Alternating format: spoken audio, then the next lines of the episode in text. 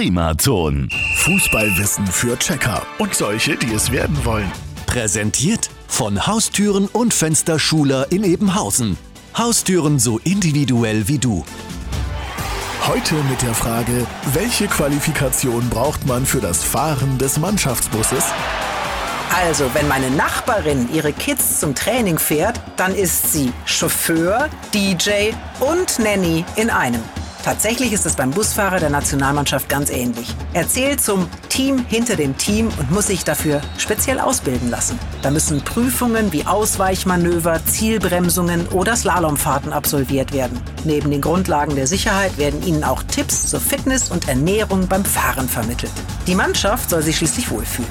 Hierzu hat der Busfahrer die Lieblingsgetränke und Snacks an Bord und ist auch noch Meister der Musikanlage. Also ist auch er Chauffeur, DJ und Nanny in einem. Staus muss der Fahrer des Mannschaftsbusses übrigens nicht befürchten, denn er fährt mit einer ordentlichen Polizeieskorte. Aber nur zum Spiel, nicht zur Feier danach.